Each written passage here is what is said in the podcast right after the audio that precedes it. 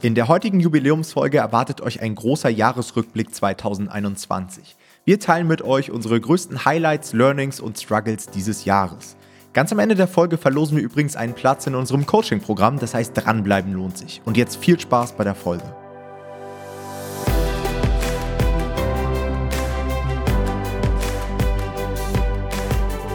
Hallo und herzlich willkommen zu einer neuen Folge vom Verlagsniveau Podcast und heute tatsächlich mit einer Jubiläumsfolge, denn wir haben heute die 50. Folge schon geknackt und den Podcast gibt es ja noch gar nicht so lange. Deswegen haben wir uns überlegt, wir machen heute eine Special-Folge daraus und es passt ja auch ganz gut von der Zeit. Und zwar machen wir heute einen Jahresrückblick 2021. Wir haben uns heute hier zusammengefunden im Normal Publishing Headquarter und feiern heute so ein bisschen ja, Weihnachten, so eine kleine Weihnachtsfeier. Wir sind zwar nur zu dritt. Jonathan kennt ihr ja schon. Moin, moin. Wir haben nämlich heute einen Special-Gast. Und zwar Jona, unseren Pflichtpraktikanten. Hallo. Hallo Jona, herzlich willkommen. Und an dieser Stelle auch so ein bisschen Werbung. Also, falls ihr auch Lust habt, ein Pflichtpraktikum bei Nomad Publishing oder allgemeinen Praktikum bei Nomad Publishing zu machen, schaut mal auf unsere Webseite unter nomad-publishing.de slash team. Da findet ihr unsere aktuellen Ausschreibungen. Ja, was erwartet uns heute? Wir wollen heute so eine kleine Zusammenfassung machen vom Jahr 2021. Was ist alles so in der KDP-Welt passiert? Was waren so unsere größten Learnings im Team im Jahr 2021? Was waren unsere größten Fuck-ups? Ja, es gibt natürlich auch Dinge, die nicht so gut gelaufen sind. Und wir wollen auch schon mal in das Jahr 2022 gucken, was sind da so unsere persönlichen Vorhaben. Wir müssen am Anfang auch schon mal sagen, wir haben hier heute Glühwein mit am Tisch. Und das heißt, es ist die erste Folge, die hier im alkoholisierten Zustand aufgenommen wird. Und natürlich muss man in den Zeiten auch immer dazu sagen, wir sind alle getestet hier im Raum, wir sind alle geimpft, also alles soweit safe. Ich würde sagen, Jungs, wir starten einfach direkt mal rein. Let's go. Und gucken einfach mal, was so 2021 alles passiert ist. Und ich kann mich noch gut daran erinnern, ganz am Anfang von 2021 war ich auf Amazon unterwegs. Ich weiß gar nicht mehr, wie das genau entstanden ist, aber irgendwie sind wir damals auf eine Hardcover-Version gestoßen, bei der auf einmal unter Herausgeber stand independently published. Mhm. Und ich war damals so schockiert, dass Amazon wohl irgendwie einen Hardcover rausgebracht hat, dass ich sofort ein Video aufgenommen habe und so weiter. Und das war für mich so das erste Event 2021, dass Amazon die Hardcover eingeführt hat. Vielleicht kann ich hier schon mal einschneiden, dass ich glaube mich noch daran zu erinnern, wie das war. Und zwar habe ich eine E-Mail bekommen, dass das jetzt möglich ist. Also es war ja so eine Beta-Phase. Und dann habe ich ganz begeistert dir davon erzählt und dann hast du auch quasi gefragt, ob du das schon ja, öffentlich machen darfst, diese freudige Nachricht. Stimmt. Weil Amazon auch sehr ernst in der E-Mail geschrieben hätte, dass das jetzt erstmal vertraulich ist und man ja ausgewählt ist, in dieser Beta-Phase da zu sein. Mittlerweile ist es ja aber so, dass die Beta-Phase Stück für Stück für jeden mir bekannten Publisher freigegeben wurde. Ich meine, du hast dich auf jeden Fall als sehr vertrauenswürdigen äh, Menschen erwiesen, indem du es gleich erstmal Tom erzählt hast. Sofort. ja, naja, was soll's. Ja. ja, gut, mittlerweile weiß jeder, dass es die Hardcover gibt. Ich glaube, es wurde für viele auch, die sonst auf andere Distributoren zurückgegriffen haben, jetzt so, so ein Stück zum Standard. Sagen wir auch bei uns im Coaching immer, hey, lasst alle anderen Distributoren, so habt ihr so eine All-in-One-Lösung, E-Book, Taschenbuch und Hardcover bei Amazon. Und bis jetzt kann ich nur Positives berichten. Also ich habe das Gefühl, das Handling ist deutlich einfacher als über Distributoren. Ja. Was mich noch so ein Stück weit stört, sind die Formate. Also ich würde mich noch freuen, wenn sie auch so größere Formate und, und quadratisch gibt es auch noch nicht. Genau, mhm. quadratisch, dass man auch im Kinderbuchbereich und im Kochbuchbereich nochmal irgendwie ein bisschen flexibler ist. Und ja, übers Pricing muss man natürlich auch so ein bisschen reden weil man halt immer diesen Pauschalpreis hat und nicht die Abrechnung pro einzelne Seite. Das heißt, bei anderen Anbietern, wie zum Beispiel bei ePubli, hast du halt die Möglichkeit, irgendwie mal fünf Seiten oder so nur farbig zu machen. Ah, du meinst beim Farbdruck, ja, das stimmt. Genau, ja. das ist, das ist halt Aber das wäre generell schön, wenn es das mal geben würde. Also, das ist natürlich, aber ich finde den Preis rein theoretisch vom Hardcover finde ich schon recht fair. Also, ich meine, es ist besser als ePubli, glaube ich, wenn ich es im Kopf habe. Ja. Und wir können eigentlich ein ziemlich kompetitives äh, Buch anbieten. Also ich glaube, man kann ein Hardcover gut für 21 Euro verkaufen oder so eine vernünftige Marge. Also ist mein Gefühl ja. meistens und ähm, das finde ich schon nicht schlecht. Ich habe sogar das Gefühl, dass einige Leute ihr Hardcover zu günstig anbieten. Ja. Also ich finde manchmal die, die Schwelle vom Taschenbuch zum Hardcover so gering, dass ich mir dann als Kunde denken würde, ja gut, dann hole ich mir halt auch das Hardcover. Ja. Und ich weiß halt nicht, ob das dann für den Algorithmus so gut ist. Ja, das denke ich auch. Aber ich, das erübrigt sich ja zurzeit sowieso, weil, also jetzt, wo wir die Folge aufnehmen, haben wir gerade irgendwie vier bis fünf Wochen Lieferzeit fürs Hardcover. Also das bestellt sowieso keiner, der gerade bei klarem Verstand ist, insofern. Ja. ja. Genau, wir haben ja auch, also ich will noch mal kurz was dazu sagen, wir haben ja auch kurz die ähm, Qualität verglichen zwischen ePubli Hardcovern und den Amazon Hardcovern und das nimmt sich auch echt nicht viel. Also die Druckqualität vom Cover und auch von der Haptik her, wie das jetzt gemacht ist, ist schon sehr gut. Also damit kann man sich auf jeden Fall auch sehen lassen am Markt. Ja. Das war auch so eine Sache, wo wir am Anfang ein bisschen skeptisch waren, so hey, Amazon probiert sich da so ein bisschen aus. Kann man denn damit überhaupt wirklich was anfangen oder wie sieht das aus? Aber ich glaube, Hardcover kann man immer noch nur glänzend machen, ne? Also nee. gibt, gibt's auch Mattes? Ah, krass, das habe ich noch gar nicht. Das muss ich mal testen, ja. Okay. Okay, weiter ging's dann dass es auf einmal neue Kampagnentypen gab, ja. Und zwar die Sponsored Brand Ads ähm, wurden für einige Konten freigegeben. Ich weiß ehrlich gesagt gar nicht, wie da der aktuelle Stand ist, ob das jetzt mittlerweile jeder kann.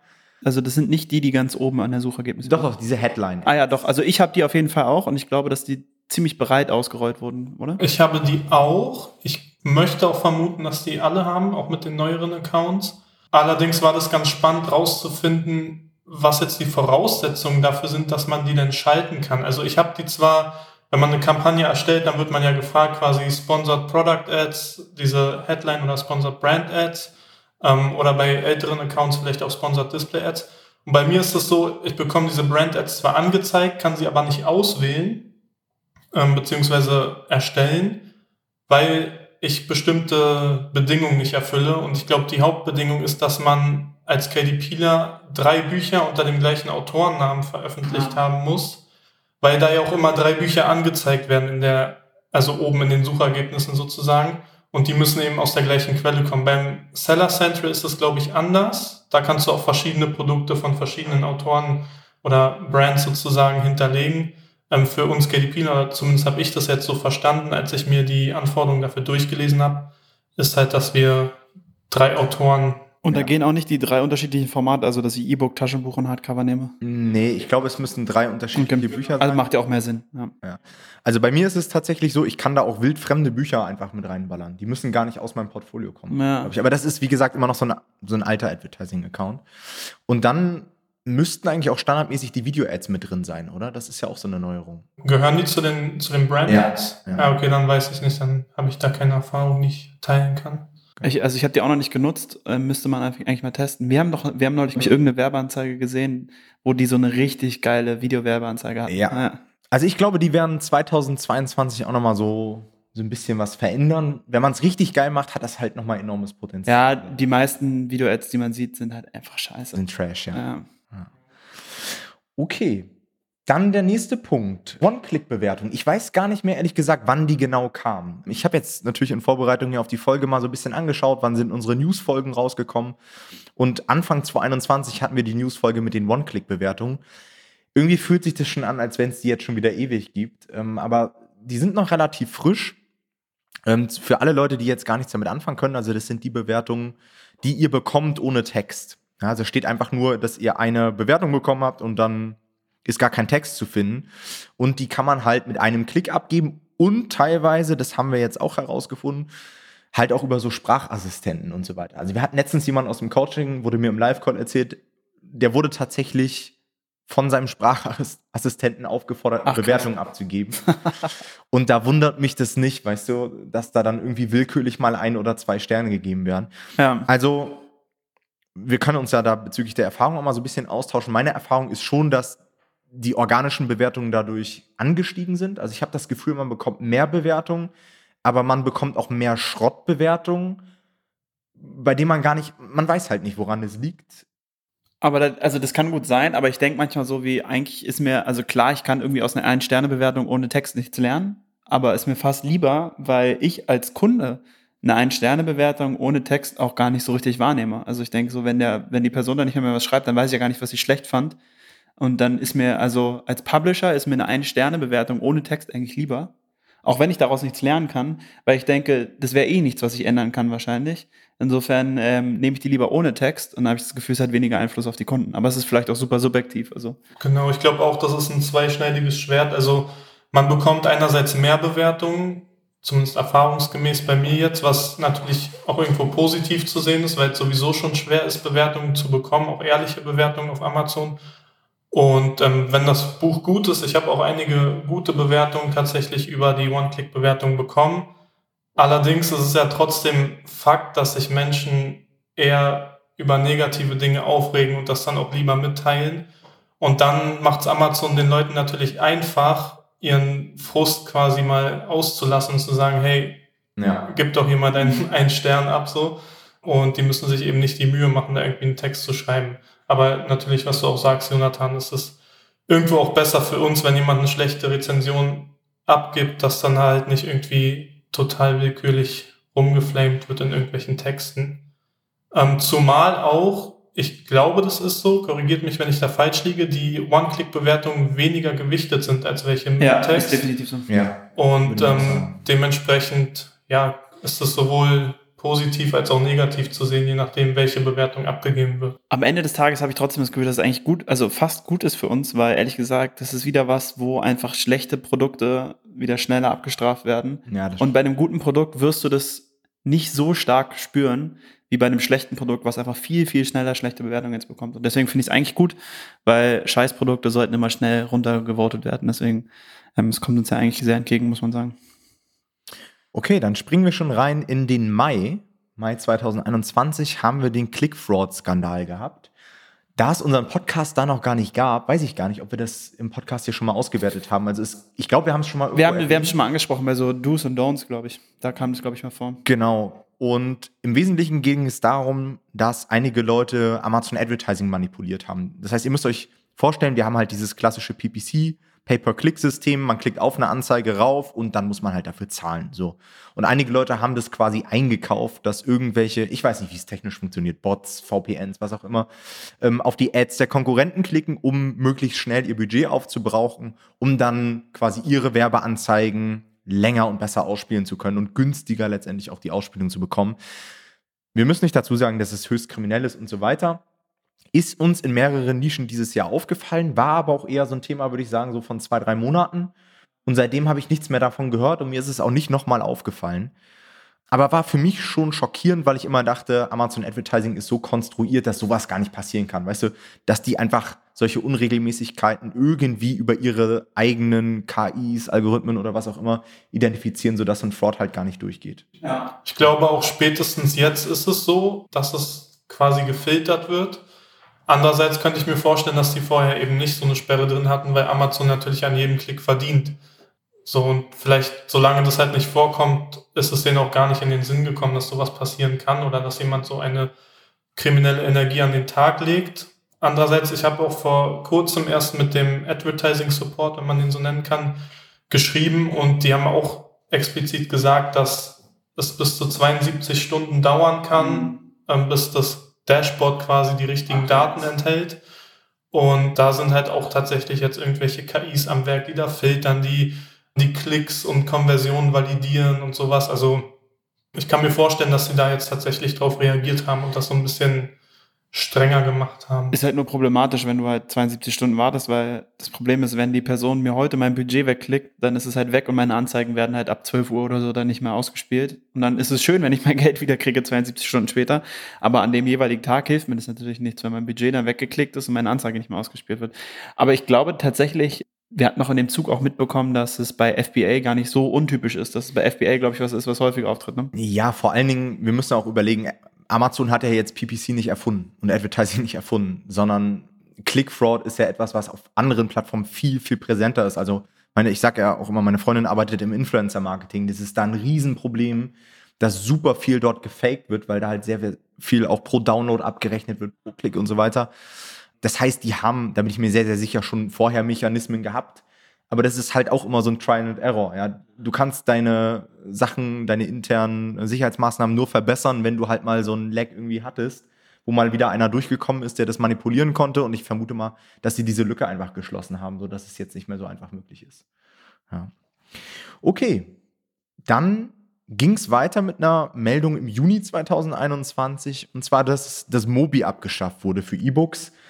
Gut, ist jetzt, glaube ich, kein Riesenpunkt, wo wir uns jetzt zehn Minuten unterhalten müssen. nee, wahrscheinlich, ähm, wahrscheinlich die meisten von euch haben sowieso schon immer ihre E-Books als ähm, Doc hochgeladen. Bei mir war es tatsächlich eine Umstellung. Also ich habe es immer so gemacht, dass ich das über den Previewer in Mobi umgewandelt habe und als Mobi direkt umge oder hochgeladen habe. Aber gut, war jetzt keine Ich bin tatsächlich in letzter Zeit richtig faul und zwar habe ich den Tipp von Jonathan damals bekommen, ähm, dass man das Ganze als Printreplika veröffentlicht. Das nennt sich dann KPF-Datei und da arbeitet man dann quasi halt auch, also man lädt einfach das Taschenbuchmanuskript quasi hoch und hat es als E-Book. Ist natürlich ein bisschen doof, weil das E-Book seinen Vorteil darin hat, dass man die Schriftgröße, die Schriftart einstellen kann, dass sich dadurch die Seitenzahlen anpassen, weshalb man die auch in der normalen Formatierung weglässt. Aber es geht einfach viel schneller und so, das E-Book ist ja eh nicht das, was wir am meisten verkaufen und deshalb äh, spare ich mir da lieber die Zeit. Also ist auch eine ganz coole. Ja, da, also ich wäre da vorsichtig, weil genau für sowas kriegst du dann die negative Rezension. Und klar, wenn du jetzt 50 Rezensionen hast, dann kannst du mal eine kassieren. Aber gerade im Lounge, wenn du durch so einen Blödsinn dann irgendwie eine negative Rezension Aber es kommt einfach aufs Buch an, würde ich sagen. Also es gibt Bücher, da, da bietet sich die Printreplika an. Also ich habe jetzt gerade ein ähm, Buch hochgeladen, das ist quasi ein Bilderbuch. Und da dachten wir, komm, wir machen auch noch eine E-Book-Version. Und da macht eine Printreplika halt nur Sinn. Also alles andere ist Quatsch. Ähm, ansonsten wäre das Format, glaube ich, EPUB, ne, zurzeit. Also EPUB ist, glaube ich, das E-Book-Format. Ja, DocX, also von Word einfach. Ja, genau, aber dann müsste man ja sein, sein Buch auch in, in Word äh, formatiert haben, glaube ich. Also, Muss genau. ja sowieso, oder? Auch für nee, es geht auch anders. Du also wenn man es in InDesign, also genau. ich mache immer alles in InDesign oder lass alles in InDesign machen. Und ich glaube, da kriegst du keine DocX am Ende. Aber ja, also ihr merkt, es, es gibt äh, viele Wege führen nach Rom und ähm, es gibt viele Möglichkeiten. Ja, da will ich auch nochmal ein anderes Thema aufs Radar bringen. Und zwar hatten wir jetzt diese Woche eine Person bei uns im Coaching, die gesagt hat, dass sie sehr, sehr viele Rückläufe hat bei den E-Books.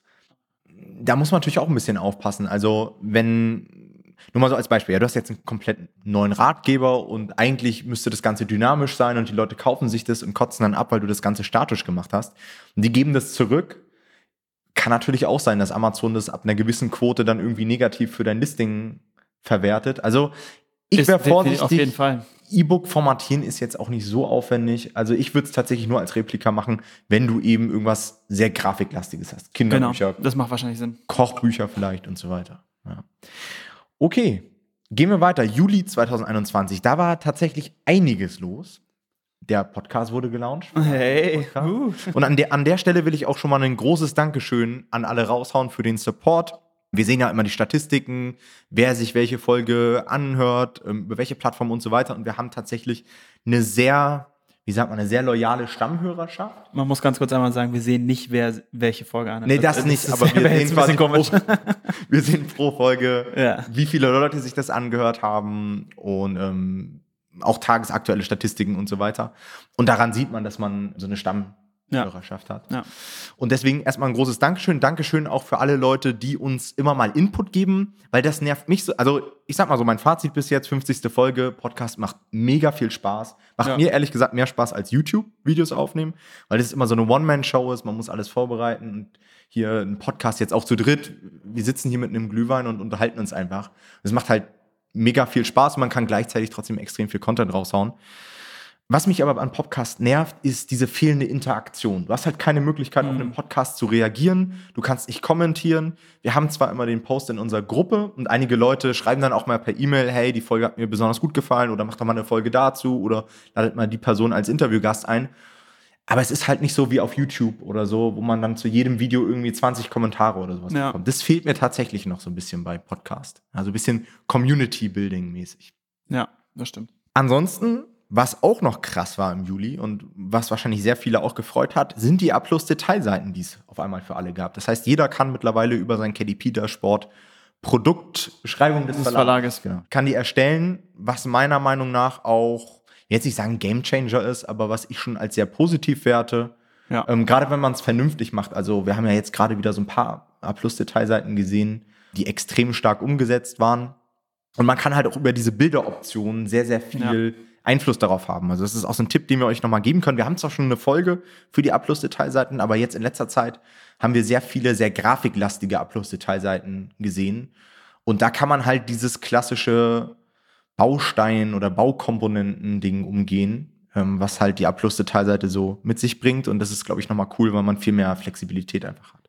Ja, ich finde auch, es macht einfach Spaß, irgendwie richtig gute Abschlussseiten zu erstellen. Also das sieht einfach sehr nice aus und ähm, also mir macht es immer richtig Spaß, also richtig Freude, einfach diese Plusseiten zu erstellen. Und ich habe auch das Gefühl, dass es, äh, also zumindest bei mir einen großen Einfluss hätte darauf, ob ich ein Buch kaufe oder nicht. wie die A-Plus-Seite gestaltet ist tatsächlich. Ja, gerade auf mobil wird die ja sogar zuerst angezeigt, oder? Und der ja. Großteil kauft mittlerweile, glaube ich, auch über mobil. Also ich habe jetzt keine genauen Zahlen dazu, aber ich glaube schon, dass sie ihren Effekt auch hat, die A-Plus-Detailseite. Definitiv. Was ich immer ein bisschen schade finde, was ich mega bei Amazon feiern würde, wenn sie so Split-Testing-Sachen anbieten würden. Weißt du, dass du irgendwie sagen kannst, ich erstelle hier zwei A-Plus-Detailseiten, ich lasse die mal zwei Wochen laufen und ich habe dann von Amazon eine Auswertung. Die eine A-Plus-Detailseite hat eine, was auch immer für eine Kennzahl. Konversionsrate oder was krass. auch immer, weißt du? Was immer so 50-50 ausgespielt wird, der Kunde bekommt mal die, der Be Kunde bekommt das. Und das halt für alles wäre ja mega. Aber ich meine, das wäre sowieso mal ein Traum. Also diese Zahlen haben FBA-Seller, soweit ich weiß, sowieso schon. Also die Conversion ja, Rates, ich glaube, die können sehen, wie ihre Listings sozusagen konvertieren und dass wir gar keine Informationen dazu bekommen, wie unser Listing konvertiert. Also das wäre ja krass, wenn wir quasi die Daten, die wir bei Ads, bei den ähm, Facebook, äh, bei den Amazon Ads haben, einfach für unser normales Listing, für organisches bekommen würden.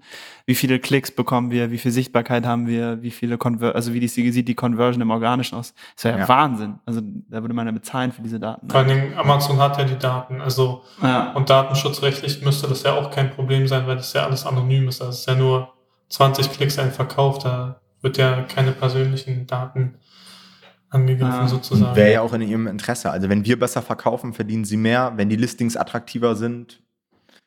Ja, es wäre wirklich was, was sie mal machen könnten. Man, aber wahrscheinlich gibt es auch da einen guten Grund, warum sie es nicht machen. Naja, vielleicht kommt das ja noch. Ne? Wir wollen die Hoffnung nicht aufgeben. Vielleicht ist Jonas schon wieder in der Beta und hat uns aber war diesmal wirklich vertrauenswürdig. gesagt. Das, das wäre tatsächlich krass. Ich werde es euch rechtzeitig sagen, wenn ich in der Beta bin, keine Sorge. Okay, und ich persönlich hatte noch so ein kleines Jahreshighlight im Juli und zwar hatte ich fünf Jahre KDP. Das Vielleicht hat der ein oder andere die Jubiläumsfolge gehört, die ich aufgenommen habe. Ist, glaube ich, auch bis jetzt die einzige Solo-Folge, die hier existiert auf dem Podcast. Ja. Ja, fünf Jahre jetzt schon dabei. Das ist eigentlich krass. Das, äh, vor allem wahrscheinlich ging es ziemlich schnell, ne? Also es, es, fühlt sich nicht an wie fünf Jahre. Ja. Obwohl ich schon gemerkt habe, man identifiziert sich auch als KDPler. Ja. Also ich habe des Öfteren auch mal überlegt, wie geht es eigentlich weiter? Was mache ich eigentlich so in fünf Jahren oder so? Ja. Und ich kann mir derzeit nicht vorstellen, gar kein KDP mehr zu machen. Irgendwie. Weil man aber auch zu gut da drin geworden ist. Also man, es ist so, man hat also ich habe das Gefühl, man, man versteht den Markt einfach komplett. Also ja. man, man kann so viel nachvollziehen und man ist so tief in diesem Thema drin, dass es auch einfach, einfach Spaß macht, weil, dass man weiß, man gehört dazu halt einer Anzahl von Leuten, also zu sehr wenig Leuten, die sehr, sehr viel darüber wissen mhm. und viele Sachen sehr gut einschätzen können wahrscheinlich. Und das ist natürlich irgendwie auch was sehr Befriedigendes. Ja. ja, du bist ja dann noch schon von Anfang an dabei, oder? Also wann kam das KDP als Businessmodell nach Deutschland? Es war ja so 16, 17 rum. Nee, das war nee, früher. früher. Viel früher, echt? Ich würde schon fast sagen 2014 oder so. Also ja, es gab schon ein Ende früher, aber da war es halt eher so, ja, du hast halt mal so ein paar Zeilen geschrieben und hast es hochgeladen. So richtig wirklich als Businessmodell habe ich das Gefühl, ging das wahrscheinlich erst so 2015, 2016 los. Und dann 2018, 2019 war so der Umzug von CreateSpace zu KDP, ne? Und da war dann, ähm, seitdem konnte man auch vernünftig Taschenbücher machen, glaube ich. Ne? Du konntest auch vorher schon vernünftig Taschenbücher machen, aber es war halt über eine andere Plattform. Ja, genau. Also ich habe noch damals über CreateSpace nämlich veröffentlicht, deswegen ja. erinnere ich mich nur daran. Das war noch ein Pain. Also seid froh, dass ihr nicht CreateSpace mehr benutzt. Die alten müsst. Hasen hier. ich habe erst Anfang 2019 angefangen und da stand auch bei KDP immer noch CreateSpace ist jetzt KDP. Das also steht doch bis, steht doch bis heute, steht noch, heute noch da. Ja, ja, ah, okay, krass. Ja, das, äh das, muss irgendwas sein, was das haben die implementiert, diese Nachricht, und keiner hat sich irgendwo eine Erinnerung gemacht, dass das irgendwann mal wieder entfernt werden soll. Der Typ, der die eingebaut hat, der ist einfach nicht mehr bei Amazon und sie wissen einfach nicht, wie es weggeht. Da ist schon die Banner-Blindness, ich sehe das gar nicht mehr, dass ja. das da noch steht. Deswegen, ich glaube auch, die Hardcover werden ewig in der Beta bleiben. Die Beta wird nie beendet sein. Ja, ja, wahrscheinlich. Okay, dann kommen wir in den August. Und im August dieses Jahres war einiges anders, denn wir haben natürlich, wir wollten jetzt eigentlich nicht so viel über Corona reden und so weiter, aber in diesem Jahr war es halt so, dass wirklich alle irgendwie am Rumreisen waren plötzlich. Also alle haben ihre Freiheit wieder genossen, sind verreist und ich weiß gar nicht, ob ich so ein heftiges Sommerloch schon mal erlebt habe, seitdem ich KDP mache. Also dieses Jahr war Sommerloch wirklich sehr, sehr tief. Also in meinem Sales, der Sport hat man das schon gesehen die Leute, die sich natürlich jetzt sehr stark auf Reisen oder sowas ähm, ausrichten, die werden wahrscheinlich stark profitiert haben. Leute, die geht so. Reise-Low-Content-Bücher machen. Oder so. es geht tatsächlich, es war gar nicht, also es hat, war, ist wieder ein bisschen angelaufen, aber es war noch längst nicht auf dem Niveau, wo es schon mal war, muss man sagen. Aber es ist auch okay. Also damit kann ich leben. Ich habe in dieses Sommerloch dafür so meine zwei Hauptprojekte dieses Jahr reingelauncht. Das war wahrscheinlich nicht so die smarteste Idee. Mhm. Aber die, das eine hat sich super entwickelt, das andere mal schauen, wie das im nächsten Jahr dann so läuft. okay, dann gehen wir mal direkt weiter in den September. Und da gab es auf einmal kein Papier mehr. Ja, hat mich auch überrascht. Das sind so, man überlegt sich ja, was gibt es so für Risiken bei Amazon KDP? Auf was kann man sich vorbereiten? Dass es irgendwann mal kein Papier mehr gibt, damit ja. hätte ich nicht gerechnet.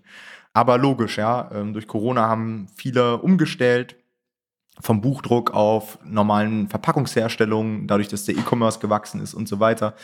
Lieferengpässe und so weiter. Ich habe auch das Gefühl, dass das immer noch nicht so richtig überstanden ist. Also ich weiß nicht, habt ihr irgendwas mitbekommen, dass mal so ein paar Verlage vielleicht auch out of stock waren, weil das hatten ja auch einige angekündigt, dass sie im Q4 dann Probleme bekommen. Also es war ja, es hieß, genau, es gab ja Zeitungsartikel darüber, aber ich glaube, bei Amazon hat man eigentlich nichts gemerkt. Ne? Ich glaube, nee. Amazon hat einfach so, also die haben halt Marktmacht. Das ist halt, wenn die, wenn die, ja. Also wenn die kein Papier mehr kriegen, dann hat endgültig keiner mehr Papier wahrscheinlich. Ja. Haben wir auch schon drüber gesprochen. Also wenn jemand Amazon nicht mehr beliefert, dann hat er wahrscheinlich selber so einen hohen Schaden, dass er lieber erstmal alle anderen nicht beliefert, bevor er ja. aufhört, Amazon zu beliefern. Aber ich meine auch vor allen Dingen so die Verlage, weil, also klar, es gibt einmal uns, wir produzieren über Amazon, aber es gibt halt auch Verlage, die selbst produzieren und das einschicken. Aber es wird spannend, aber das wird jetzt spannend. Also wir sind ja jetzt noch, also wir nehmen die Folge hier Anfang Dezember auf ja. und ähm, das wird man jetzt noch sehen in den nächsten Wochen, muss man sagen. Gibt es eigentlich eine Möglichkeit, Produkte rauszufiltern, die out of stock sind? Also, dass man zum Beispiel über die Blackbox sagt, hey, zeig mir alle Produkte an aus der Gasgrillnische, die derzeit nicht lieferbar sind. Weil da könnte man ja auch mega geil Ads draufschalten. Ja, Nee, ich glaube, dass man das händisch machen muss wahrscheinlich, könnte ja. ich mir vorstellen. Aber das ist ja schnell gemacht, also das ist ja jetzt, dauert ja nicht ewig. Also das so ein bisschen als Hack, falls ihr irgendwie einen Konkurrenten habt, der auf einmal nicht mehr lieferbar ist oder bei dem auch so kurz vor Weihnachten. Es gibt dann so einige Bücher, die sind ja, dann ja, lieferbar bis kurz vor Weihnachten, es kommt alles noch pünktlich an und beim Paar switcht es schon um, so, ja, wird leider erst nach Weihnachten. Eine aggressive Werbeanzeige. Und einfach brutal raufballern. Das, da könnt ihr echt noch mal ein paar hundert Euro mehr rausziehen, das ist wirklich so. Okay, dann geht's weiter Richtung Q4, ja, Oktober. Und da kam, glaube ich, diese ganze Farbdruckthematik auf. Also wie gesagt, das ist jetzt nicht 100% korrekt, kann auch sein, dass halt es grob. Im, ja. September war. Aber das war für mich so zusammen mit den Hardcovern tatsächlich die beste Neuerung, dass es jetzt tatsächlich über den Standardfarbdruck Möglichkeiten gibt, zu vernünftigen Preisen den Farbdruck anzuwenden. Und wir haben jetzt bei uns auch im Coaching-Programm drei, vier Leute gehabt, die das gemacht haben und ich habe die Bücher hier. Funktioniert wunderbar, gute Qualität. Die Bücher werden extrem gut von den Kunden angenommen. Die Bücher sind in den Top 5000. Mega. Meinen ersten Standardfarbdruck habe ich auch, der war auch sehr erfolgreich. Meinen ersten Premium-Farbdruck habe ich jetzt tatsächlich auch letzte Woche noch hochgeladen, also zum Weihnachtsgeschäft. Ein bisschen mhm. spät, aber ich bin mal gespannt. Den habe ich mir jetzt bestellt ähm, und ich bin mal gespannt, wie der dann aussieht. Aber ich finde generell die Möglichkeit auch total geil, weil das auf einmal ganz neue Möglichkeiten eröffnet. Also wir haben ja, da erschließen sich ganz neue Nischen. Und ähm, selbst im Kochbuchmarkt habe ich das Gefühl, könnte man jetzt teilweise Sachen wieder überlegen die auf einmal sich da ermöglichen. Also ich finde es sehr geil. Das wäre echt noch richtig krass, wenn Amazon tatsächlich noch so eine seitenspezifische Druckkostenberechnung mit dazu bringen würde, weil dann könnte man quasi beim, beim Kochbuch jedes zweite Rezept mit Bildern hinterlegen, würde ja reichen. Es geht ja da quasi ums Gefühl, was man da vermittelt, weil am Ende ja. sieht es eh nicht so aus wie auf den Bildern, aber das wäre schon cool, wenn man da halt irgendwie noch ein bisschen sparen könnte. Ansonsten haben wir ja, glaube ich, auch auf YouTube zumindest mal ein Feedback oder kein Feedback, aber einen Test aufgenommen zum Standardfarbdruck, als es den Premium-Farbdruck noch nicht gab. Ähm, und der war ja schon gut. Und ich glaube, Tom, du hattest ganz früher mal, also 2017, 18 oder so einen Farbdrucktest gemacht. Da warst du nicht so begeistert von, wenn ja. ich mich recht entsinne. Und das hat sich über die Zeit verbessert. Und ich glaube, der Standardfarbdruck ist der Farbdruck, den man sowieso bekommen hat, bevor es den Premium-Farbdruck gab. Ja. Und ähm, jetzt auch nochmal hier für alle, ich glaube, der Unterschied ist jetzt gar nicht so krass, außer dass halt die, die Tiefe und der Kontrast noch ein bisschen stärker die sind. Die Seiten sind dicker vom Premium-Farbdruck. Und die sind das dicker, das ist natürlich ich, auch ein wichtiger Qualitätsfaktor. Ich, ja. ich bin gespannt, also ich kriege jetzt mein erstes, wie gesagt, die Tage und dann kann ich mal berichten danach. Ja, und auch da wieder so ein Learning, was wir jetzt in den letzten Monaten hatten. Ihr müsst so ein bisschen aufpassen, wie hoch eure prozentuale Marge ist. Also gerade wenn wir Werbeanzeigen schalten, dann haben wir, oder jeder KDPler hat so im Hinterkopf, ja, ein Arkos von 40 ist so ungefähr unser Break-Even Arkos. Das ist halt so im Schwarz-Weiß-Druck bei normalen Ratgebern so. Wenn du jetzt aber Farbdruck machst, dann ändert sich das und du hast prozentual eine viel geringere Marge. Und da haben wir letztens einen Fehler gemacht. hatten es einfach nicht auf dem Schirm und auf einmal war der Ziel-Arkos irgendwie bei 30 Prozent. Und wir haben uns gefreut, dass wir so knapp über 40 irgendwo waren. Ja, oh, schon fast Break-Even. Dabei war man noch viel, viel höher angesiedelt. Also da muss man so ein bisschen aufpassen. Allgemein würde ich sagen, man muss echt, auch gerade wenn man so Premium-Farbdruck nimmt oder beim Hardcover und so weiter, man muss echt gut kalkulieren. Also macht nicht den Fehler, sucht euch irgendwo eine Kinderbuchnische und so weiter und startet erstmal mit Content und ja, ich mache 40.000 Wörter und so weiter und am Ende wollt ihr euch einen Preis überlegen, ah nee, da habe ich ja nur eine Euro Marge dann bei raus. Also vorher alles gut durchrechnen, da kann man sich echt auf die Nase packen. So. Wobei ich gerade die letzten Tage das Gefühl habe, ganz kurz äh, Exkursion, ein anderes Thema, dass wir wirklich im nächsten Jahr so ein bisschen noch stärker diese Schallmauer von 15 Euro Preisen durchbrechen werden. Also ich glaube, dass wir viel mehr über 15 Euro sehen werden im nächsten Jahr, ja. zwangsweise auch durch die Klickpreise, aber dass wir uns an diese Preisrange gewöhnen werden zwischen 15 und 20 Euro. Kann ich mir gut vorstellen. Stimme ich dir zu. Glaube ich auch und es wird natürlich nochmal einen ordentlichen Schub an Self-Publishern rausspülen, ja. weil die konnten bis jetzt ihre 10, 12, 13 Euro Bücher verkaufen, aber wenn du dann 17, 18 Euro für Symbol nimmst, dann steigt halt auch die Erwartungshaltung. Ja. Und das werden wahrscheinlich viele nicht mitgehen können. Bestimmt. Ich mal. Aber auch wieder gut für uns. Auch wieder gut, ja. Das, Qualität wird am längsten. Verlagsniveau, so ist es. Dann im Oktober haben wir dieses ganze Malbuch-Desaster gehabt, was auch jetzt Anfang Dezember immer noch nicht gelöst ist. ähm, wir haben ja einen riesen Livestream gehabt, also alle Leute, die das noch nicht gesehen haben, kommt gerne in unsere Facebook-Community. Wie immer in den Show Notes. Und da gibt es eine Aufzeichnung davon, da haben wir auch so ein bisschen diskutiert, woran das liegen könnte und so weiter. Die letzte These war jetzt, die für mich auch am plausibelsten klingt, ist, dass man einfach für Malbücher, also dass Malbücher als Spielzeug gewertet werden und dass man für Spielzeug in Europa oder in Deutschland eine gewisse Zertifizierung braucht. Und die Self-Publisher, die Malbücher veröffentlichen, die haben diese Zertifizierung nicht und deswegen gibt es da irgendwie gerade Probleme. Ja. Finde ich eine mutige These. Ja, kann, kann schon sein. Findest du? Also ich, also ich habe ich hab auch Malbü ich habe auch Malbuch, wobei das ist für Erwachsene. Vielleicht hängt das damit zusammen, dass es dann nicht Spielzeug ist vielleicht. Es gibt auch, also wie gesagt, man kann weiter Malbücher veröffentlichen, ja. verkaufen sich auch, aber es gibt eben sehr viele, die rausgeflogen sind. Ja, also es ist, aber es ist merkwürdig. Also ich, ich finde bisher keine Erklärung, die man gehört hat, so richtig schlüssig, muss ich sagen. Ja. Also ja, ich glaube, man muss einfach mal abwarten. Aber was uns das zeigt, ist vor allem, man sollte vielleicht manchmal auch raus aus diesem Low-Content-Bereich. Mhm. Also ein bisschen diversifizieren. Ich finde so ein bisschen Low Content finde ich cool. Das macht auch echt Spaß. Man kann echt richtig geile Sachen machen. Aber ich meine, hätte man jetzt nur Marbücher, die gut gelaufen sind und die seit ähm, Oktober keinen Sale mehr haben, ja, dann ist aber richtig Kack am Dampfen. Ich habe sowieso das Gefühl, dass der Low-No-Content-Bereich anfälliger ist für, für Probleme. Ja. Thema Massenuploads, Thema Copyright, Thema Malbücher und so weiter. Letztendlich alles, was so in den letzten Monaten schiefgelaufen ist, wenn Leute Accounts verloren haben und so weiter, war oft low und no content. Ja, das stimmt. Ja. Ja. Okay, dann gehen wir weiter in den November. Und da knallte plötzlich die Inflation richtig rein.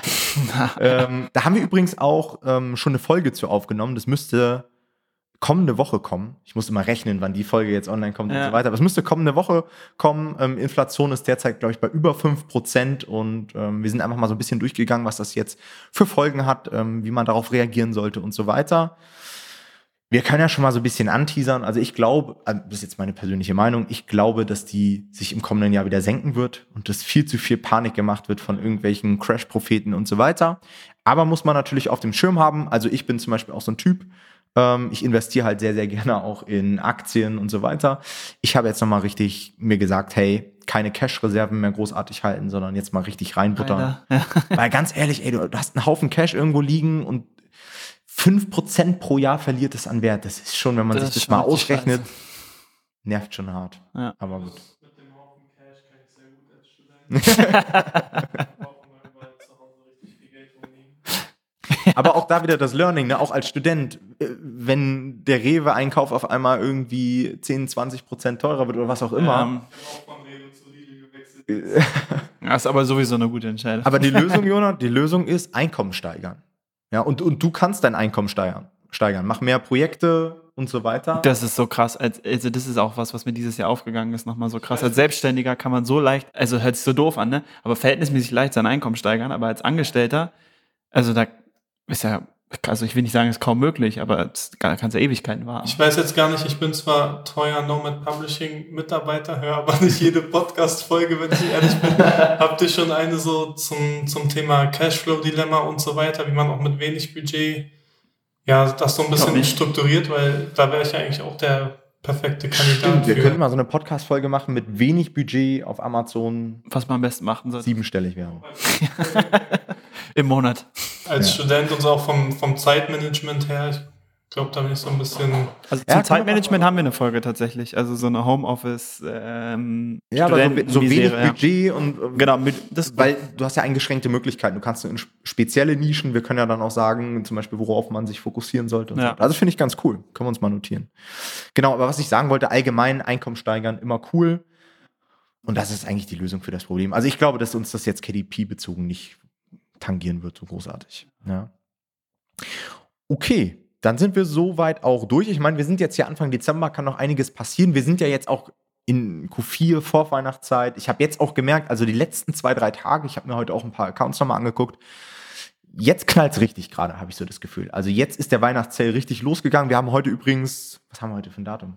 Äh, 3. Dezember. 3. Dezember. Also seit einer Woche und so weiter sind die Man, Sales wirklich äh, explodiert. Ich habe das Gefühl, dieses Jahr ging es später los. Habe ich Letztes Jahr hatte ich, würde ich sagen, ging es Anfang November richtig los. Und dieses Jahr würde ich sagen, habe ich das so für mich verortet auf den 15. November ungefähr, dass ab 15. November losging so richtig. Mhm. Ich bin mal gespannt, wie sich das jetzt weiterentwickelt. Aber also man merkt auf jeden Fall das Weihnachtsgeschäft stark. Schon jetzt. Alright, dann machen wir weiter und zwar mit unseren größten Learnings 2021. Und da würde ich auch direkt mal Jona den Ball zuspielen. Was war für dich das größte Learning in dem Jahr? Also das wohl größte Learning für mich bezieht sich auf Amazon Advertising. Und zwar war es früher immer mein Ziel, die Ads immer so profitabel wie möglich zu bekommen. Also für die Leute unter euch, die sich damit auskennen, der ARCOS ist ja so unsere Profitabilitätskennzahl und die wollte ich dann halt im entsprechenden Bereich halten. Hat sich aber bei einem Projekt, was ich Anfang des Jahres gelauncht habe, einfach nicht realisieren lassen. Und dann war ich halt so ein bisschen aufgeschmissen. Die Ads waren an sich quasi unprofitabel. Immer wenn ich halt weiter so optimiert habe, dass ich den Arcos verbessert hätte, dann sind so wenig Sales reingekommen, dass auch meine organische Reichweite davon gesunken ist quasi.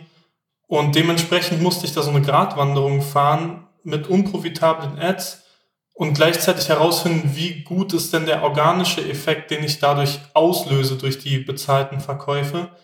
Und ähm, das war mega spannend. Ich habe quasi das ganze Jahr unprofitabel Ads geschaltet, aber mit dem Learning, dass wenn ich sie nicht geschaltet hätte, ich gar keinen Gewinn gemacht hätte oder noch schlechter verkauft hätte. Und mittlerweile ist es so, also auch als ein kleiner Tipp für euch, dass da für mich zumindest Kontinuität gezählt hat. Also ich bin jetzt Platz eins in der Nische, verkauft da organisch super gut. Und da muss man einfach ja auch so ein bisschen abwägen, dass man nicht nur jede Zahl einzeln quasi für sich betrachtet, sondern das gesamte Projekt, den Gewinn und so weiter und sich halt anschaut, welche Effekte, welche Optimierungen und Maßnahmen halt haben, nicht nur bei den Ads, sondern generell. Und das war auf jeden Fall so mein größtes Learning. Wie sieht es bei euch aus? Also ich, äh, bei mir das größte Learning, was ich mir aufgeschrieben habe, es hört sich so richtig billig an, ne? ist so richtig so Prototyp, äh, so Persönlichkeitsentwicklungsliteratur. Aber ähm, ich dachte mir wirklich, einfach umsetzen ist wirklich was, was ich wieder gemerkt habe. Man muss einfach die Sachen mal machen. Äh, jeder, der mich kennt, weiß, dass ich eher so dazu tendiere, nicht so viel zu arbeiten. Also bei mir ist der Schnitt wahrscheinlich so am Tag so zwischen drei und fünf Stunden wahrscheinlich arbeite ich. Und das hört sich immer so dumm an, ne? Aber wenn man dann erstmal genug halt über KDP verdient und auch so irgendwie genug Geld hat, um so, dass man so irgendwie entspannt sein Leben leben kann, dann fehlt halt irgendwann die Motivation. Ja, das können viele nicht nachvollziehen, aber es ist tatsächlich so. Und dann hat man nicht mehr so viel Antrieb. Und ich habe jetzt aber am Ende des Jahres nochmal so einen richtigen Sprint eingelegt und nochmal fünf Projekte veröffentlicht, so in kürzester Zeit. Und die auch eigentlich alle, also ich bin mit allen ziemlich zufrieden, muss ich sagen. Und da habe ich einfach gemerkt, man muss einfach umsetzen. Also man muss einfach, also ich muss für mich einfach irgendeinem externen Auftrag erteilen. Ob das ist, dass ich den ähm, irgendwie dem Ghostwriter sage, ähm, ich brauche den und den Text und dann einfach diesen Auftrag erteile oder dem Kooperationspartner oder anfange mit, den, ähm, mit dem Coverdesigner irgendwie zu reden und dem den Auftrag zu erteilen. Wenn ich das mache, dann geht diese Maschinerie los bei mir und dann bin ich auch in der Umsetzung drin und dann fällt es mir auch einfach, weil dann ist nur noch ein Abarbeiten. Aber tatsächlich diesen ersten Schritt zu machen, ähm, den muss man dann doch immer wieder einfach mal machen und einfach starten mit dem Projekt und ähm, auch nicht überanalysieren, sondern einfach mal umsetzen. Und ähm, das habe ich wieder gemerkt, so ganz praktisch jetzt gegen Ende des Jahres. Ja, Vielleicht, also ich will dich hier nicht ausschließen, Tom, ähm, aber ich kann da auch ein Learning von mir dazu sagen, was auch so ein bisschen dazu passt. Die Leute, die mich kennen, die wissen halt, dass ich ein super zukunftsorientierter Mensch bin. Also ich habe quasi so einen Film in meinem Kopf, von wo ich sein will in zehn Jahren oder so. Und das ist halt auch eigentlich so mein täglicher Antrieb, warum ich das mache, was ich mache und wie ich es mache. Ähm, ich habe aber gemerkt, wenn man so zukunftsorientiert ist, dann bekommt man halt diesen Belohnungseffekt nicht so schnell. Also so das, was einen quasi weitermachen lässt. Man fängt dann irgendwann an zu zweifeln, hey, wird das denn was? Und ich meine, das Ziel rückt ja dann auch immer näher zeitlich. Und äh, mir ist halt aufgefallen und auch als wichtiges Learning so, dass der Spaß an der eigentlichen Sache, an dem, was man zurzeit macht, super wichtig ist. Also wenn du ein Ziel hast, dann fang nicht an mit KDP nur, um dieses Ziel zu erreichen, sondern mach KDP, weil es dir Spaß macht, wenn es dir Spaß macht und zieh das durch, fokussiere dich auf den Moment und ja, hab einfach Spaß bei der Umsetzung, dann kommen auch geile Projekte bei raus und dann kommen die Ziele, die du in deinem Kopf hast, in der Zukunft sowieso von alleine. Aber sich nur daran festzuhalten, ist zumindest für mich persönlich, ähm, darum geht's ja hier auch so ein bisschen ähm, nicht so effektiv und ich glaube, das werde ich auch in 2022 so ein bisschen angehen in Sachen Mindset-Änderung, dass ich mich mehr auf den Moment konzentrieren muss und ähm, ja, einfach den Prozess mehr ins, als Ziel sozusagen wahrnehme ich glaube, man, man kann eure beiden Learnings sehr gut auch miteinander kombinieren. Genau. Und zwar, dass man sich nicht immer nur Ziele setzt, hey, ich will in, keine Ahnung, fünf Jahren das haben, in zehn Jahren der sein, sondern dass man einfach sagt, hey, ich will 2022 umsetzen und zwar so und so viele Projekte. Ich glaube, wenn man seine Ziele einfach als Output definiert und dann natürlich auch Spaß hat bei der ganzen Sache und so weiter, wird man viel, viel mehr schaffen, als wenn man sich denkt, boah, ich muss jetzt so und so viel Geld verdienen, damit ich dann in fünf Jahren das und das mir kaufen kann ja. oder das und das mhm. mir erarbeitet habe. Kann ich so unterschreiben. Also einer meiner größten Learnings dieses Jahr war einfach weniger zu arbeiten. also ich habe tatsächlich 2020 sehr krass durchgezogen. Ich würde immer noch sagen, dass ich sehr viel arbeite. Aber was ich nicht mehr mache, ist dieses, hey, ich arbeite jetzt auch noch zusätzlich am Wochenende. Also ich habe mich teilweise dafür echt gefeiert, dass ich hier am Samstag und Sonntag in meinem Büro saß und mir so gedacht habe, ey, alle machen jetzt gerade so Freizeit und ich gehe den Extrameter, weißt du? Man verfällt sehr leicht in so eine Hustler-Mentalität. Und das ist auch so short-term motiviertes und man schafft viel und so weiter. Aber long-term ist das so fatal. Und ich habe dieses Jahr so viele Leute oder mich mit so vielen Leuten ausgetauscht, die mir genau das bestätigt haben, die genau gesagt haben, ja, hatte ich auch so eine Phase. Da habe ich so viel Gas gegeben, dass ich irgendwann so viel gearbeitet habe, dass mir die Sache einfach nicht mehr Spaß gemacht hat. Und seitdem ich so ein bisschen Speed rausnehme, seitdem ich am Wochenende wirklich frei mache, habe ich auch gemerkt, dass ich viel effizienter arbeiten kann. Ich kann mich mehr fokussieren und gerade bei so Aufgaben, bei denen man wirklich kreativ sein muss, ja, wenn man irgendwas kreieren muss, seien es jetzt Titel, eine Copy oder bei mir irgendwelche YouTube-Videos, Podcast, ich brauche irgendwie Konzentration dafür. Und das funktioniert nicht, wenn man sieben Tage die Woche arbeitet. Also ich habe auch seitdem ich wieder weniger arbeite, das Gefühl, dass ich mehr schaffe und mehr Spaß habe. Und das ist ein Hebel, ja, den will ich jetzt auch mit ins neue Jahr mitnehmen. Genau dazu habe ich, glaube ich, auch ein Learning, was ich äh, wieder hinzufügen kann. Das passt eigentlich ganz gut. Ähm, und zwar ist für mich halt super wichtig gewesen, jetzt Zeitmanagement und Fokus in den letzten Tagen, weil für mich ist es halt nicht nur so, dass ich irgendwie nur ein Business habe und das mache, sondern ich studiere halt nebenbei, man hat eine Freundin, man hat das eigene Business, man arbeitet Vollzeit irgendwie, ähm, in meinem Fall jetzt bei Tom. Und ähm, da kommt halt super viel zusammen, man hat super viele Baustellen. Und ich bin jetzt auch nicht der erfolgreichste Publisher und es liegt halt, glaube ich, auch einfach daran, dass ich mich nicht voll darauf konzentrieren kann. Habe ich letztens in einem Video auch einen ganz coolen Spruch und einen ganz coolen Leitsatz zugehört.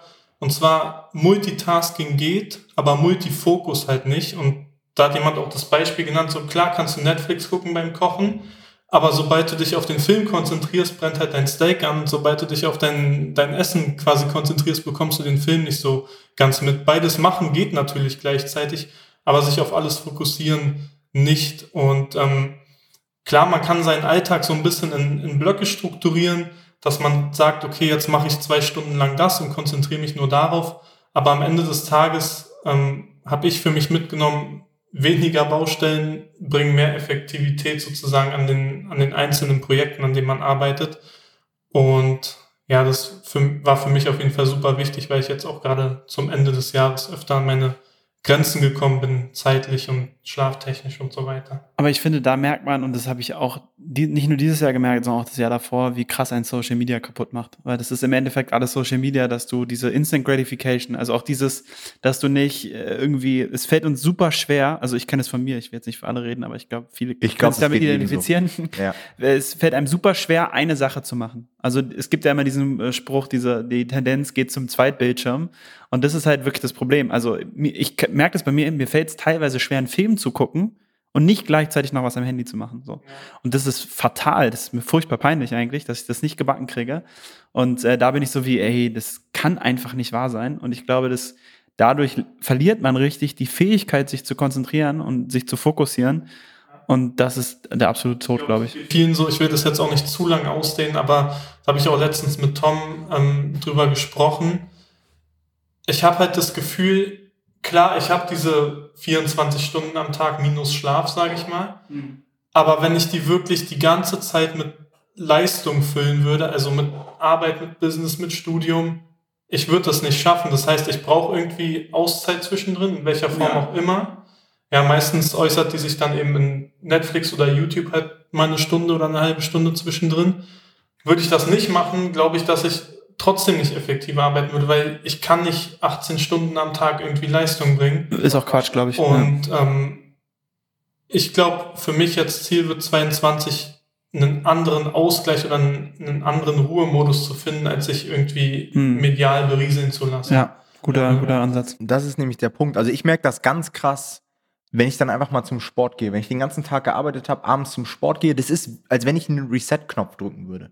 Ich bin wieder so fit im Kopf danach. Also klar, man hängt jetzt vielleicht direkt nach dem Sport erstmal durch, aber wenn ich dann danach irgendwas mache, ich bin so frisch und war davor so matsch. Also ich glaube, einfach eine andere Beschäftigung in seiner Freizeit zu suchen, als nur irgendwo rumzuscrollen und so weiter, das, das hilft schon. Ja. Auch gerade dieses, äh, ich habe heute gerade ein Interview aufgenommen mit Daniel aus unserem Team, der ähm, dieses Buch geschrieben hat, Mindful Man, auch zwischendurch einfach mal nichts zu machen oder irgendwelche Übungen einfach mal, um komplett zu sich selbst zu finden, um ja mal wirklich diesem ganzen Bildschirm zu entweichen. Fünf Minuten, das würde schon einiges bringen.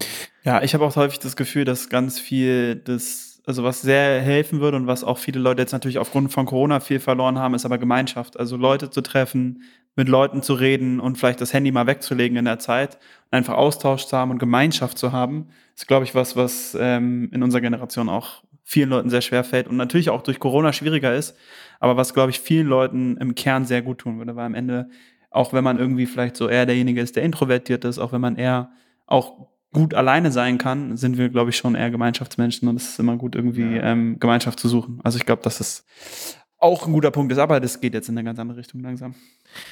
Ich mache mal weiter mit dem nächsten Learning, was ich hatte. Und ähm, jetzt kommen mal so ein paar Learnings, die haben eher so den KDP-Kontext. Also für mich war eines der größten Learnings 2021 einfach diese Klarheit im Titel. Also wir haben so ein paar Fails dieses Jahr erlebt von, von Buchflops und so weiter. Und der Grund war einfach häufig, dass der Titel nicht klar genug war, dass nicht klar ersichtlich war, auf der einen Seite, worum geht es in dem Buch? Also was ist das Thema? Wie ist die Positionierung? Was erwartet den Leser? Oder, so kann man Klarheit natürlich auch definieren, dass nicht klar war, was ist jetzt anders als bei der Konkurrenz, was ist besser.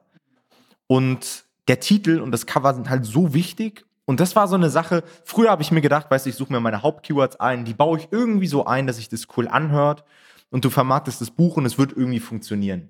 Das hat auch früher funktioniert, aber mittlerweile ist der Markt dann so kompetitiv, du musst einfach besser sein. Sonst wirst du nicht mehr auch bei diesen Ad-Preisen und so weiter Erfolg haben. Ich sage das auch bei den Coaching-Teilnehmern, dein Konzept ist im Endeffekt nur so gut, wie du es über den Titel kommunizieren kannst. Ja. Wenn du es über den Titel nicht kommunizieren kannst, ist es wertlos. Es bringt dir einfach nichts, weil du musstest die Leute, du hast diese paar zehnte Sekunden wahrscheinlich, wo die Leute dein Buch im Suchergebnis, in der Suchergebnisübersicht sehen und wenn du, wenn die da nicht direkt wissen, was du willst oder was du machst, dann hast du verloren. Genau. Also, am, am schlimmsten genauso. ist es, wenn du falsche Erwartungen irgendwie wächst. Also wenn du zum Beispiel irgendwie positioniert bist auf Kinder ab drei oder für Männer, für was auch immer und es aber gar nicht ersichtlich ist im Titel, die Leute raufklicken, das danach erst merken, das ist halt der totale Konversionskiller. Und man, man guckt sich so ein Listing an und im ersten Moment denkt man, Titel hört sich eigentlich ganz okay an, Cover sieht gut aus, alles sieht gut aus. Aber das ist häufig der Grund, warum die Bücher nicht funktionieren. So. Also das war einer meiner größten Learnings jetzt in dem Jahr. Und was ich auch noch als Learning hatte, ist, es macht einfach Sinn, sich in den Kunden reinzuversetzen teilweise und auch diese komplette Kundenreise einmal abzuwandern. Wie kommt der Kunde denn, wie kommt der dann auf uns? Der gibt das Keyword ein, der sieht unser Listing, der klickt aufs Listing. Was kann er da überhaupt machen auf dem Listing? Zum Beispiel sind mir da Dinge aufgefallen, deren war ich mir vor, vorher gar nicht bewusst. Also ich wusste vorher gar nicht, dass du zum Beispiel in der mobilen App-Version, was ja die Mehrzahl der Kunden sind, dass du die Bilder einfach so swipen kannst. Dass du nur zwei Produkte siehst unter gesponsert. Also auf der Desktop-Version sieht man, ich weiß nicht, wie, wie viele, zehn oder so. Und auf der mobilen siehst du nur zwei. Das heißt, du musst halt, wenn du Sichtbarkeit haben möchtest, musst du in den Top 2 sein. Ah, sehr wichtig. Ja. Und weißt du, das sind so Dinge, die, ja. die weiß man nicht, wenn man nicht alles mal auf allen Endgeräten irgendwie durchgecheckt ja. hat. Und auch Thema, ja, wird alles richtig dargestellt ähm, und so weiter. Sollte jeder mal machen. Jeder sollte seine Beschreibungstexte, seine Abschlussdetailseiten auf mobil optimieren. Und das ist so ein Learning, auch wieder so eine Sache, hat man nicht so richtig auf dem Schirm. Ja. Weil man halt immer am Desktop arbeitet. Ist ja, auch ja, ja, Das ist auch so ein Klassiker von hinterher weiß man es immer besser. Ne? Man ja. denkt sich so, ist ja eigentlich logisch, aber wenn man das noch nie erfahren hat oder jetzt nicht so unmittelbar mitbekommt, dann denkt man vorher nicht dran. Ja. Da muss man einfach ehrlich sein. Wie ist das? Ich habe tatsächlich auch noch ein Learning und zwar, ähm, ist ganz lustig. Mein Vater hatte früher immer so das Prinzip, dass er gesagt hat, bevor er aus einem Urlaub nach Hause fährt, will er schon den nächsten Urlaub gebucht haben. Also er will wissen, wann er das nächste Mal in den Urlaub fährt und wenn er sozusagen nicht, äh, das schon klar war, dann musste er das nach dem Urlaub buchen, so dass er schon sozusagen absehen konnte, wann der nächste Urlaub ist. Und das würde ich nächstes Jahr und das ist mein Learning für, also mein, ist eigentlich ein Ziel, muss man schon fast sagen, ist kein mhm. richtig Learning. Aber aus dem, was ich vorhin gesagt habe, diese Schwierigkeit mit der Umsetzbarkeit, es ist eigentlich dann ein Ziel halt für nächstes Jahr mehr, dass ich sagen will, ich will, bevor ich oder wenn ich ein Buch veröffentlicht habe, will ich immer schon das nächste angefangen haben. Eigentlich, mhm. dass ich nie so diesen kompletten Stillstand habe. Ich habe mein Buch veröffentlicht und das nächste ist noch nicht mehr angefangen so, weil in de, wenn man in diesem in diesem Zeitraum oder in diesem Vakuum habe ich immer meine Probleme, dass ich dann rausfalle aus so einem Arbeitsflow. Und wenn man es schafft, glaube ich, bevor man sein Buch veröffentlicht, final das nächste schon wieder angestoßen zu haben, dann wird es wie so ein Domino und dann kann man in diesem Workflow drin bleiben und das, ähm, ja gut, ist ein Ziel für nächstes Jahr. Ist aber, aber auch ein bisschen Learning. Erfordert natürlich auch ein bisschen Cashflow, ne? Ja, ja sicher, also ja, klar. Das, da, davon, das ist jetzt in meiner Situation so, das kann natürlich auf jeden Fall nicht jeder so realisieren, das stimmt, ja. Okay, dann gehen wir mal über zu den Fuck-Ups, ja. Was ist bei euch so schief gelaufen? Und auch da würde ich mal den Ball Jona zuspielen am Anfang, weil du hattest auch eine sehr lustige Situation. Ist gar nicht lange her, oder? Nee, nee, ist brandaktuell eigentlich. Den Brief habe ich erst vor zwei, drei Tagen bekommen. Man muss ja aber ein bisschen weiter ausholen. Also, wir haben ja dieses klassische Self-Publishing. Man geht so Richtung Expertenkooperation, man kauft ISBNs, um als Verlag aufzutreten und so weiter. Und ähm, ich habe auch dieses Jahr den Schritt gewagt, quasi so einen richtigen Verlag aufzubauen, also nicht nur als einer aufzutreten, sondern den halt wirklich so auch als Projekt ernst zu nehmen und wollte den Namen für den Verlag, den ich mir ausgedacht habe, beim DPMA, beim Deutschen Patent- und Markenamt schützen lassen und so eine Wortmarkenanmeldung kostet eben für drei Klassen 290 Euro. Ähm, ist jetzt auch erstmal irrelevant, wie da die Kostenstruktur ist, aber ja, ich war mir da relativ sicher und zuversichtlich, dass das dann in ein paar Monaten als eingetragene Marke gilt, mir das niemand mopsen kann. Und ähm, ja, dann kam halt vor kurzem, also wie gesagt vor ein paar Tagen, der Brief vom DPMA mit tausend Paragraphen, die der Laie halt nicht versteht, dass dort irgendwas der Markenanmeldung entgegensteht. Und ja, Ende der Geschichte ist quasi, dass ich 290 Euro komplett in den Sand gesetzt habe. Und beim DPMA ist es halt auch so, wenn du was an der Marke, an dem angemeldeten Namen quasi ändern willst, musst du eine neue Marke anmelden. Ja, und wenn die halt nicht zugelassen wird, dann kriegst du dein Geld auch nicht wieder oder so. Und das war halt für mich so ein bisschen ja, da war ich ein bisschen übereifrig, habe das Ganze ein bisschen schnell gemacht, nicht genug geprüft.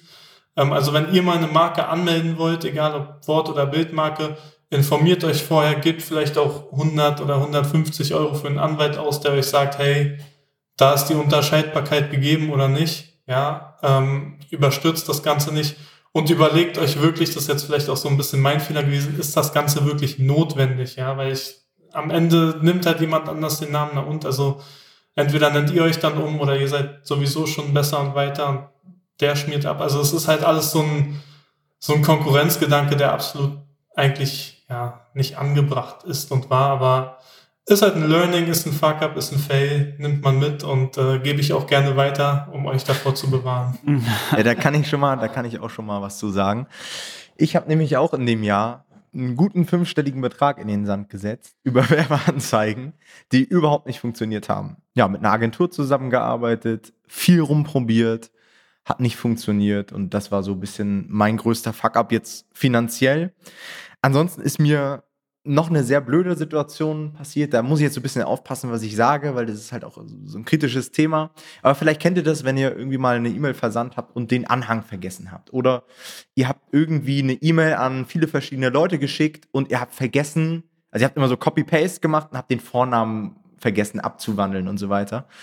Und mir ist es tatsächlich dieses Jahr einmal passiert, dass ich die falsche Person bei einem sehr sensiblen Thema noch mit in dem CC hatte also ihr müsst euch vorstellen, ich habe eine E-Mail bekommen, ich wollte es weiterleiten und so weiter und es ging halt um eine bestimmte Partei und ich habe die halt nicht aus dem CC genommen und das war halt ultra unangenehm und war für mich auch wieder so ein Learning, ey, wenn du E-Mails schreibst, gerade wenn es sensible Themen sind, checke vorher, wen du da ausgewählt hast und man muss auch dazu sagen, es gibt manchmal so E-Mail-Programme und E-Mail-Software, die zeigen das ganz gut an. Und es gibt halt auch welche, die wir verwendet haben, die das nicht so eindeutig anzeigen. Und das war halt super ärgerlich. Na, also meine Fuck-Ups dieses Jahr waren tatsächlich sehr KDP-bezogen eigentlich. Das erste, was äh, bei mir ein bisschen doof war, war, ich hatte im Juni, glaube ich, eins meiner Hauptprojekte rausgebracht in der Kooperation und dann hat sich nach, also es wurde veröffentlicht im Juni und hat sich nach so zwei, drei Wochen herausgestellt und ich habe einfach nicht drauf geachtet und das war wirklich mein Fehler, dass ähm, das Stockfoto, was im Cover benutzt wurde, eins zu eins von einem ähm, Konkurrenten auch genutzt wurde, der vor allem auch nicht schlecht verkauft hat. Also es ist nicht so, dass es irgendwie auf Seite 5 oder 6 kam und man so denkt, na gut, okay, das kann halt passieren, sondern der war halt tatsächlich auch auf Seite 1. Und ich habe es einfach nicht gesehen. Und ähm, das ist dann später aufgefallen. Das war ziemlich ärgerlich. War jetzt nicht so schlimm, weil das hätte der Designer natürlich auch ähm, merken können. Aber checkt dann einfach wenigstens immer noch mal, wenn ihr solche Sachen macht, das Stockfoto abguckt, dass es vielleicht auf den ersten zwei, drei Seiten nicht auftaucht, so unter eurem Hauptkeyword. Und dann ist eigentlich auch fein. Also, Aber wäre das jetzt nur ärgerlich so konkurrenzbedingt oder wie ist das, also weißt du, wie das da so rechtlich ist, abmahnungsmäßig, weil im Prinzip kann ja jeder die Lizenz ja, von dem ja, ja, genau, erwerben. So genau, ist ja die also Lizenz für das Foto, insofern ist egal, aber es wirkt natürlich vielleicht auf den Kunden einfach ein bisschen ja, komisch, stimmt, wenn er eigentlich quasi das gleiche Buch nochmal mit einem anderen Titel, ja. ein bisschen anderer Schrift und so sieht, das ist natürlich und merkwürdig. Musstest du dann quasi die weitere Coverversion nochmal extra bezahlen? Oder? Nee, ich glaube nicht. Ich glaube, okay. das hat die Person dann geändert. Aber da wollte ich auch nochmal drauf zu sprechen kommen. Wir haben jetzt ein bisschen davon erzählt, dass wir Geld so in den Sand gesetzt haben. Ähm, da wollte ich euch nochmal fragen, ob das vielleicht bei euch auch so ist. Bei mir ist das halt so, als Student tun 300 Euro, jetzt nochmal auf die Markenanwendung zurückzukommen, natürlich weh. Aber ich habe halt so ein privates Konto und ein Geschäftskonto und quasi was auf dem Geschäftskonto ist, ist völlig losgelöst von allem anderen. Da sage ich halt, okay, 300 Euro sind in den Sand gesetzt, war Lehrgeld, ich habe aus der Situation gelernt, alles gut. Ich reg mich da gar nicht drüber auf beim Girokonto oder beim normalen Alltagskonto so als Student 300 Euro werden extrem schmerzhaft. Wie ist das bei euch so? Vom Geld her seid ihr, wenn es um Business geht, um Investitionen, seid ihr da auch so völlig losgelöst von wegen, naja, juckt halt nicht, kommt wieder rein, wird schon, wird schon gut gehen? Ja, also bei mir ist auch so, man hat natürlich auch irgendeine Kontenstruktur und so weiter und alles, was Business ist, gerade bei der GmbH, ich denke überhaupt nicht drüber nach. Wenn ich das brauche, dann hole ich mir das so. Also null. Und wenn ich privat irgendwie was ausgebe, hatte jetzt auch eine Situation, dass ich irgendwelche Gutscheine mir auf Ebay gekauft habe, um irgendwo 5 Euro zu sparen. Also manchmal kommt dann echt so noch der Sparfuchs in mir durch, was ich aber so auf Business-Ebene überhaupt nicht habe. Also hatten wir auch vor der Aufnahme hier als Thema, wir haben einfach uns eine fucking Tastatur für 150 Euro äh, gekauft, wo ich mir auch denke, Alter, 150 Euro. Und die kann im Endeffekt auch nur tippen, so, ne? Genau, die kann auch nur tippen. Das kann auch die 20 Euro. Ist bei mir genauso. Also ich habe auch, ähm, aber ich finde, also bei uns ist jetzt nochmal was anderes, bei Jona und mir, weil wir beide ähm, äh, Einzelunternehmer quasi sind. Das heißt, bei Tom ist ja nochmal was anderes, mit der GmbH ist nochmal eine andere Struktur. Ja. Aber bei uns ist es ja quasi, also wir teilen es auf dem Konto, aber vom Finanzamt ist es ja eigentlich das Gleiche quasi. Ähm, aber geht mir trotzdem genauso und ich finde es auch ein gesundes Verhalten, da ein unterschiedliches Verhalten zu haben, weil das einfach zeigt, dass du das auch wie getrennte Konten wirklich wahrnimmst. Ja. Und ähm, finde ich extrem wichtig, weil ich kenne auch ähm, Leute, die Freiberufler sind und die gar nichts trennen und es ist halt ein Chaos. Und deswegen, aber ist bei mir genauso. Also ich gehe mit meinem Geschäftsgeld quasi ein bisschen mehr loose um, weil man ja auch immer denkt, ja gut, das ist ja eine Ausgabe, das ist ja am Ende, das ist ja, kann ich ja gegenrechnen so. Und dann rechnet ja. sich das dann immer schön, dass alles ja viel billiger wird eigentlich, wenn man das so macht. Ja. Und dann ist man da ein bisschen entspannter. ist ja aus dem Brutto alles. Alright dann würde ich sagen, sind wir soweit durch mit der Folge. Wir haben uns für euch noch was ganz Besonderes ausgedacht. Das kam auch jetzt relativ spontan. Und zwar haben wir uns überlegt, dass wir einen Coachingplatz für unser Coaching-Programm verlosen. So ein bisschen als Dank auch für die ersten 50 Folgen, für euren Support, hat eine Person die Möglichkeit, diesen Platz zu gewinnen. Alle Infos dazu findet ihr in den Show Notes und auch nochmal in unserer Facebook-Gruppe. Das heißt, wenn ihr in dieser Facebook-Gruppe noch nicht drin seid, ähm, gebt ent entweder einfach bei Facebook ein Nomad Publishing Community oder guckt auch nochmal in die Show Notes, da ist auch nochmal ein Link dazu drin. Und da findet ihr alle Infos. Und dort könnt ihr einfach eure Gewinnspielbewerbungen in Ruhe ausfüllen, abschicken ähm, auch alle Infos zum Thema Teilnahmeschluss und so weiter findet ihr auch dort. Wir haben natürlich auch ein paar Teilnahmebedingungen. Das heißt, wenn man bei uns ein Coaching macht, dann läuft das so ab, dass man gemeinsam mit uns ein komplettes Buchprojekt rausbringt. Da muss man natürlich auch ein bisschen Kapital für mitbringen und so weiter. Und wir werden uns dann eine Person rauspicken und diese Person kann dann ab Januar 2022 kostenfrei in Anführungsstrichen, weil sie natürlich Kapital mitbringen muss für das Projekt, aber ähm, für das Coaching kostenfrei an diesem Programm teilnehmen. Wir freuen uns natürlich weiterhin auf euren Support, auch für die nächsten 50 Folgen. Für die 100. Folge werden wir auch nochmal was Richtiges raushauen. Da kommt ein richtiger Banger auf jeden da Fall. Da kommt auch nochmal was Richtiges. Und wir wünschen euch auf jeden Fall weiterhin erstmal sehr, sehr schönes Sales jetzt hier zum Ra Jahresabschluss. Ähm, es werden natürlich jetzt auch noch mal ein paar Folgen kommen, ähm, so ein bisschen auch als Vorschau für 2022. Auch da wird sich wahrscheinlich einiges ändern. Wir werden auch ein, Anfang 2022, glaube ich, so ein paar Special-Videos noch mal ra raushauen für ähm, Strategieanpassung und so weiter. Was hat sich verändert jetzt? Und ansonsten wünschen wir euch schon mal eine besinnliche Vorweihnachtszeit. Ähm, euch beiden auch danke für die sehr lustige Podcast-Aufnahme heute. Und äh, wir hören uns alle beim nächsten Mal. Macht's gut. Ciao, ciao. Ciao. Tschüss.